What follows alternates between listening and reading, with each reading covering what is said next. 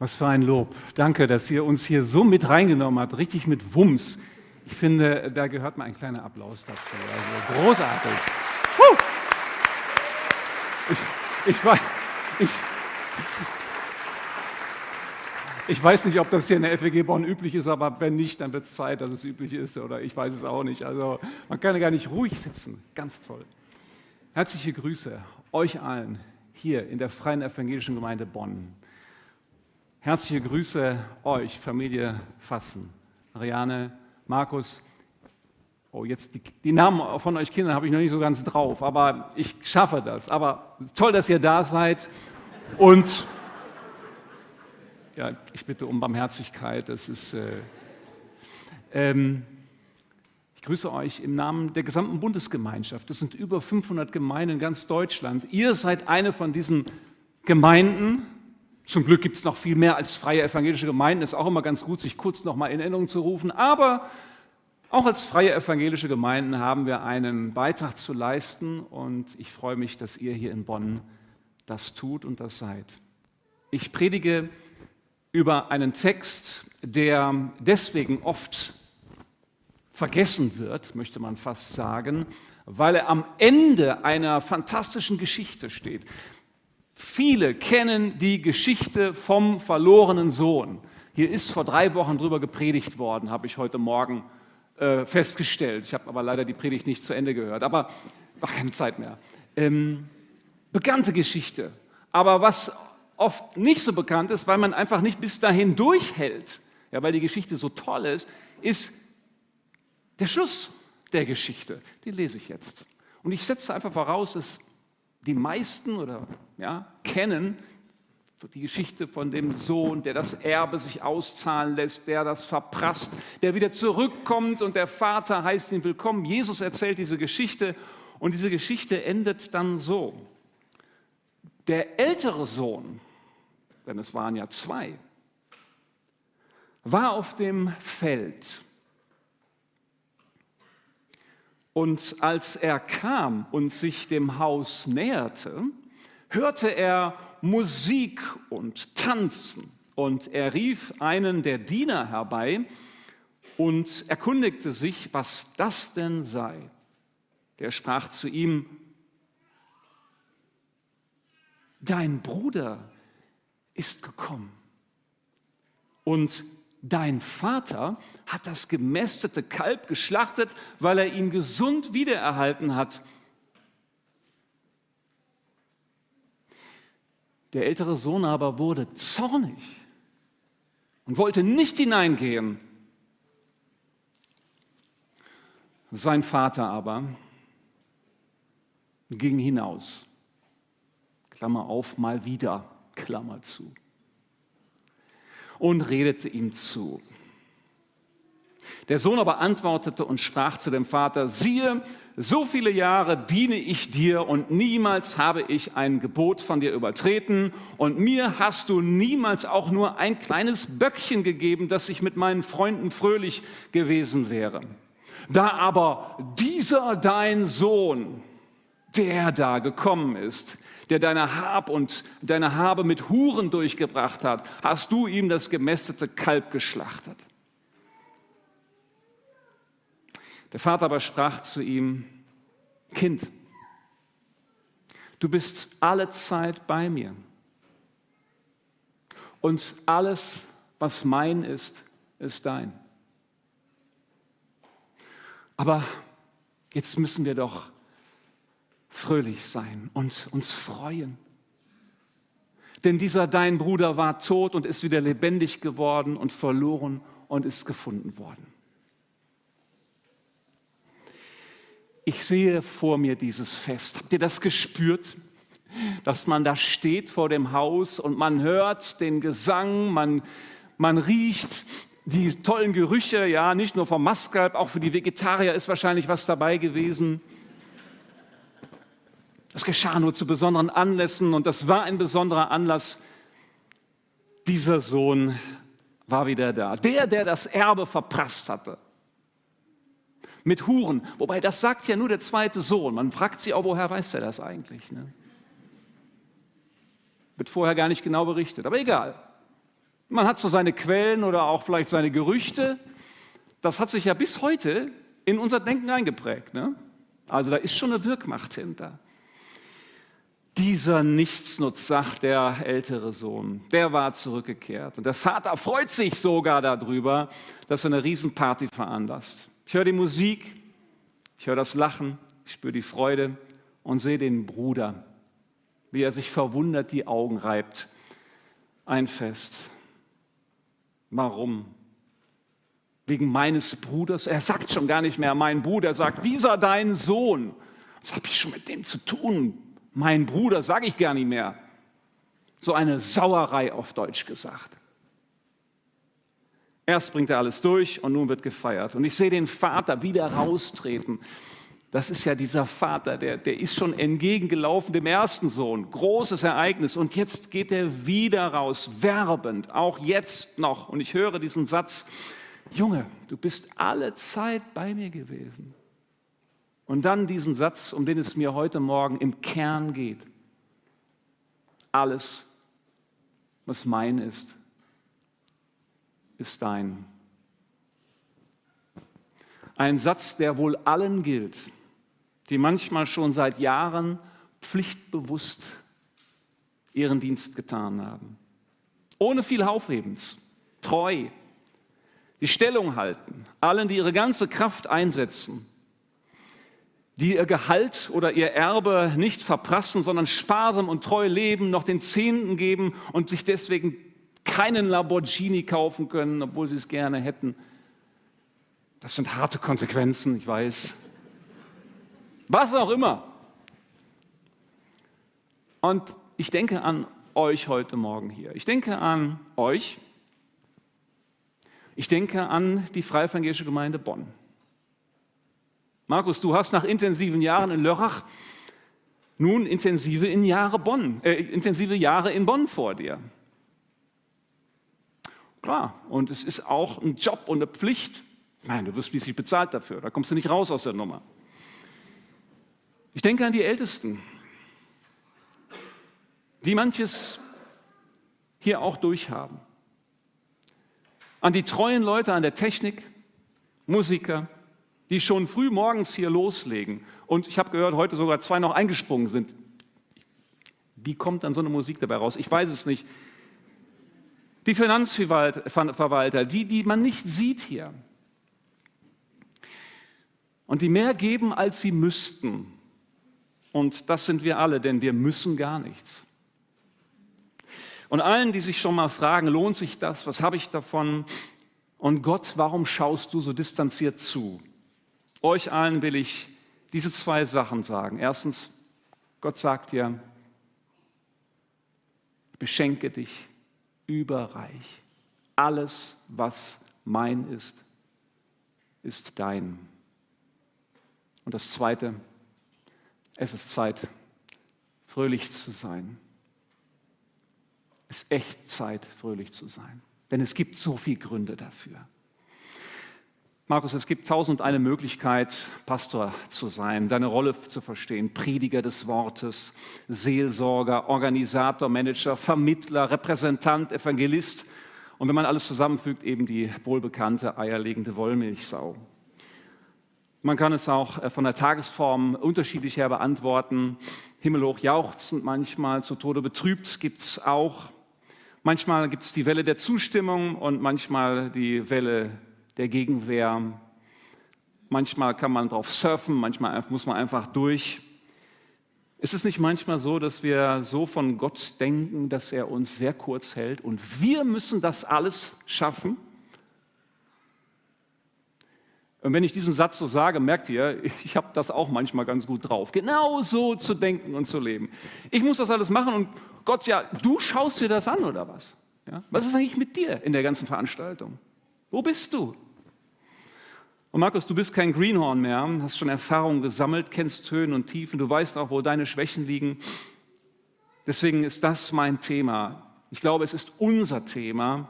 Ich glaube, wir brauchen das, tief zu erfassen, wie reich Gott uns beschenkt. Und täglich beschenken möchte und welche Fülle bei ihm ist und dass er diese Fülle uns gerne geben möchte, dass wir schöpfen dürfen bei ihm. Ich predige mir selbst, ich predige euch, ich predige euch allen und wer zuhört, hat Glück. Lukas 15, wir wissen gar nicht, wie das da weitergeht in der Geschichte. Ja, das liebe ich ja auch, so mal zu überlegen. Gut, es war eine Geschichte, die Jesus erzählt hat. Ich hätte ihn abends gefragt, erzähl doch mal ein bisschen weiter. Ja? Gut, vielleicht hat er gesagt, geht dich nichts an oder wie auch immer. Es ist ja auch nur eine Geschichte. Aber was macht eigentlich der zweite Sohn? Hätte mich interessiert, geht der rein? Ja, oder geht der grollend weg und sagt sich am nächsten Tag, ah, der Vater hat doch recht?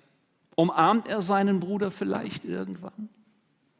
Das stelle ich mir so gerne vor. Ich weiß, spielt keine Rolle, ob ich mir das wünsche, aber es ist so eine Vorstellung. Feiert er mit den Freunden? Fängt er an zu entdecken, dass der Vater ihn so reich beschenkt? Das wäre doch eigentlich schön, oder? Der Satz des Vaters, alles, was mein ist, ist dein. Das ist für mich eines der, eines der zentralen Sätze dieser Geschichte. Jesus sagt, ich bin gekommen, dass sie das Leben haben und es im Überfluss haben. Überfließend. Oder ich denke an den Satz aus Psalm 23, wo es heißt, du deckst mir den Tisch im Angesicht meiner Feinde, mein Becher fließt über. Das sind für mich so Bilder unauslöschlich, dass ich denke, so geht Gott mit mir um und so beschenkt er mich.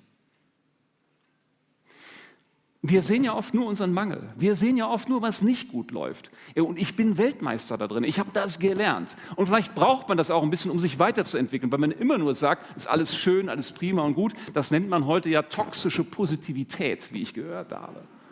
Ja, also Smiley, Smiley, Smiley. Ne? Aber sagt er, ey, guck mal hin. Ja, ist nicht alles gut? Ja, natürlich ist nicht alles gut. Aber wie gesagt, das ist, glaube ich, nicht das deutsche Problem, wenn ich, wenn ich genau hingucke. Ja, das ist echt nicht das deutsche Problem. Wenn ich, mal vom, ich spreche wieder vom Problem, fällt mir gerade auf. Das ist eigentlich schon ja, Thema, Besonderheit. Das ist eigentlich viel besser. Aber wir neigen dazu. Und deswegen ist es gut zu empfangen.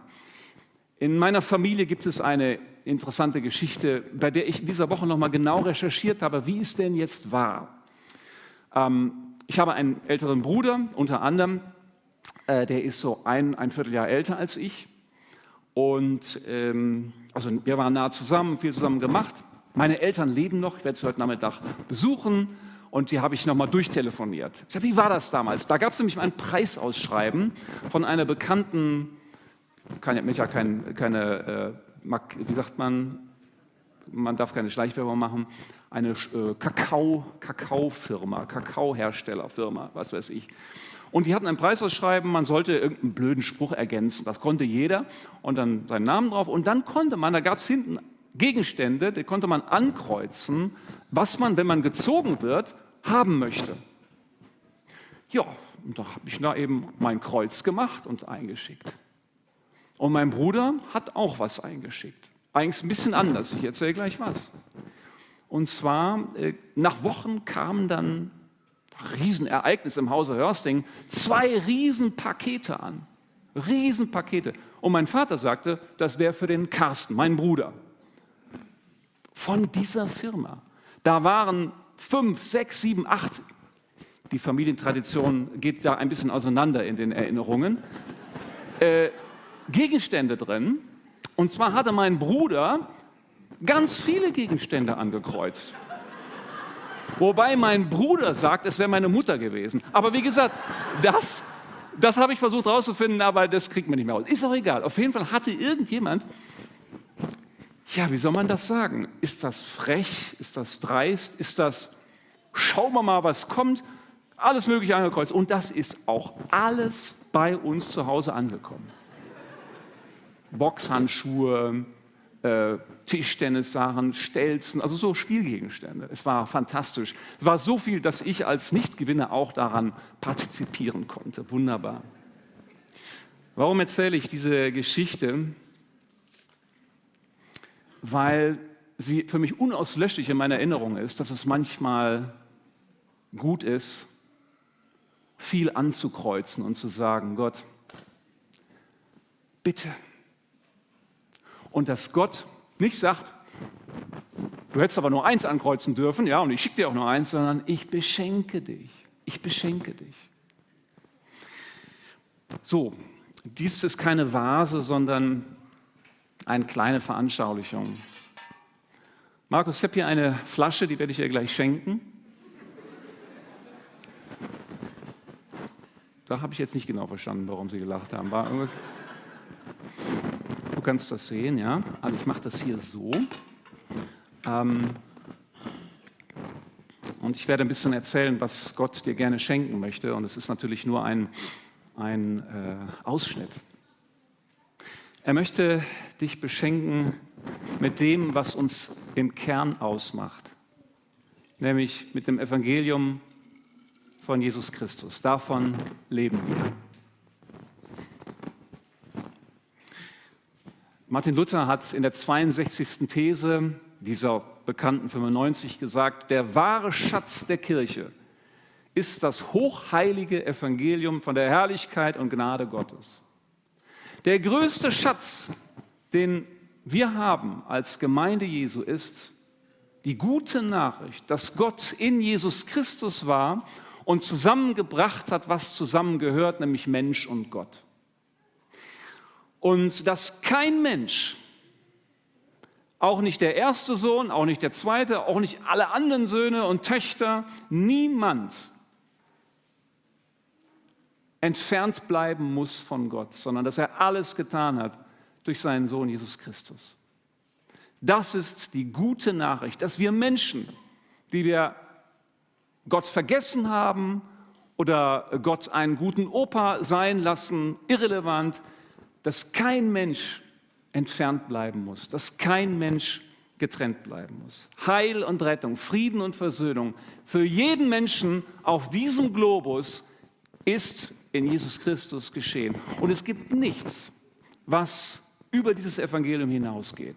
Und das ist ja interessant, dass man manchmal denkt, so auch wenn man länger unterwegs ist, ja, das ist so eine alte Nachricht, kann uns das wirklich hinterm Ofen hervorlocken? Und ich sage, ja, wenn es eine Nachricht gibt, dann ist es die von Jesus Christus.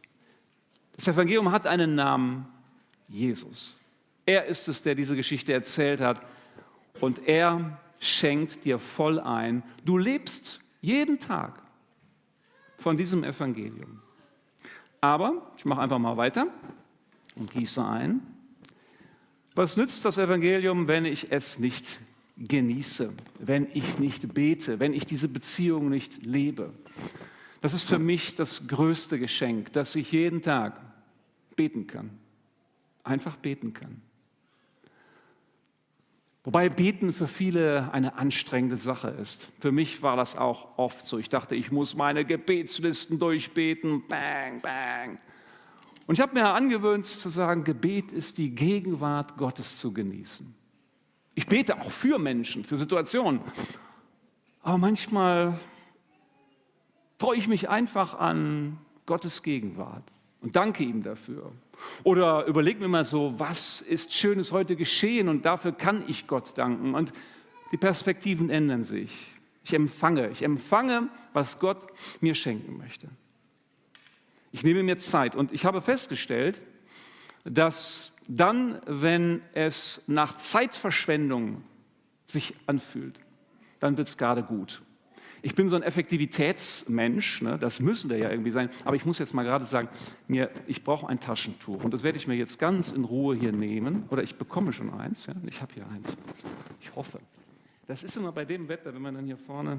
Ach ja, hat jemand ein Tempotaschentuch? Jawohl. Dankeschön. Das ist nämlich ganz. Für mich auch. So. Wenn sich das wenn sich Gebet nach Zeitverschwendung anfühlt, bei mir, dann wird es gerade gut. Dann habe ich das Gefühl, jetzt ist es nicht nur Arbeit, jetzt ist es Gegenwart Gottes. Und Gott beschenkt dich, dass du nicht nur arbeitest und euch, dass ihr nicht nur hier pflichtbewusst seid, sondern dass ihr seine Gegenwart genießen könnt. Gebet als ein Geschenk für euch. Alles, was mein ist, ist dein, sagt der Vater. Oder, damit spreche ich mal so die ganze Gemeinde ein, an, er hat euch beschenkt mit vielen Gaben.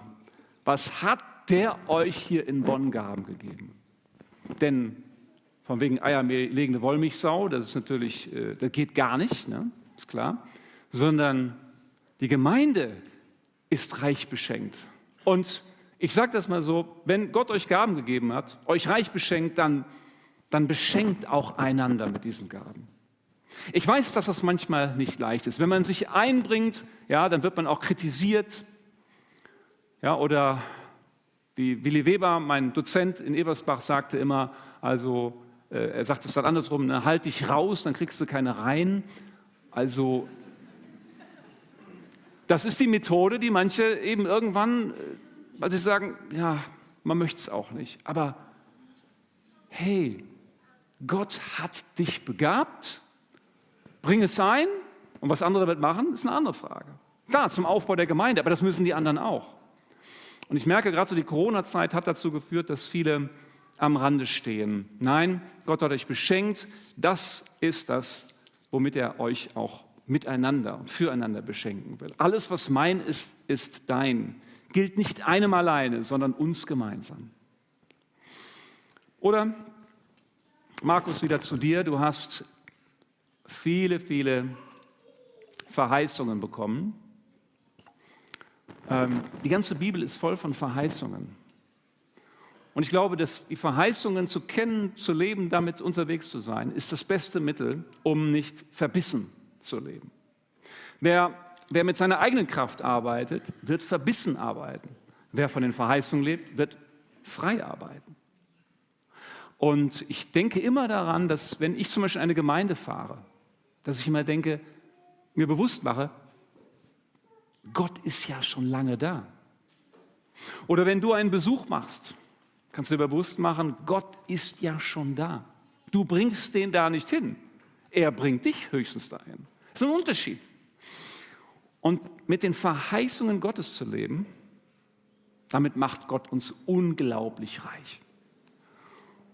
Und das letzte Stichwort, ich könnte, also könnte viele sagen, aber ich mache nur noch eins hier. Und das ist die Freude. Gott beschenkt dich mit Freude. Und das soll überfließen. Mm, Freude ist eines meiner Lieblingsthemen, ähm, weil ich finde es großartig, dass der Heilige Geist zum Beispiel, das heißt es, die Frucht des Geistes ist Liebe, ja, Friede, und Freude. Das ist also nicht etwas, wo ich sage, ja, man muss entweder gut drauf sein oder schlecht drauf sein. Klar gibt es solche Zeiten, aber es ist ein Geschenk Gottes, die Freude. Es ist Freude in Hülle und Fülle vor Gott vorhanden, sagt Psalm 16. Und ich liebe diese Bibelstelle, wo die schwangere Maria der, der schwangeren Elisabeth begegnet. Ja, und da heißt es, dass also Johannes, noch im Bauch der Mutter, vor Freude hüpfte. Ja, Interessant, auch da natürlich wieder die Frage, wie kommt das in die Bibel? Ja, wer hat das eigentlich? Also man wundert sich schon, aber ich, und wie, wie, wie, wie passiert das eigentlich, dass ein Kind im Bauch der Mutter vor Freude hüpft? Ich kann davon nicht berichten, aber vielleicht manche Mütter auf jeden Fall, ja, manche nicken schon. Vor Freude, nur weil Jesus noch, noch im Bauch von Maria hereinkommt. Ja, ich meine, da muss man doch sagen, das ist ein fantastischer Anlass zu sagen, Freude gehört zu uns, den Kindern Gottes. Und der Vater sagt, heute müssen wir doch fröhlich sein und feiern, denn dieser, dein Bruder, er war tot und er lebt wieder. Er war verloren und ist gefunden. Und das passiert immer und immer und immer wieder, dass Menschen gerettet werden, gefunden werden. Und es gibt so viele Gründe zur Freude. Und das, Markus, möchte Gott dir schenken. Das ist die gute Nachricht für dich. Freude statt Frust.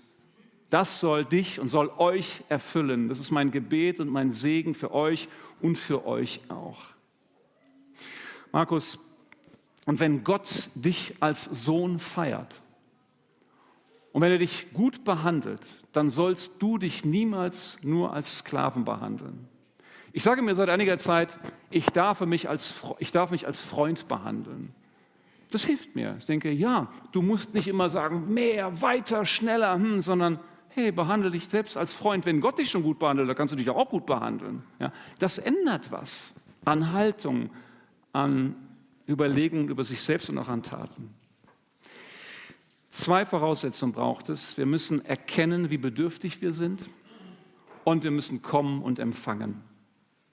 Also, lass uns reingehen in den Festsaal und empfangen. Ich gebe dir jetzt diese Flasche, über die die Gemeinde aus irgendwelchen Gründen schon gelacht hat.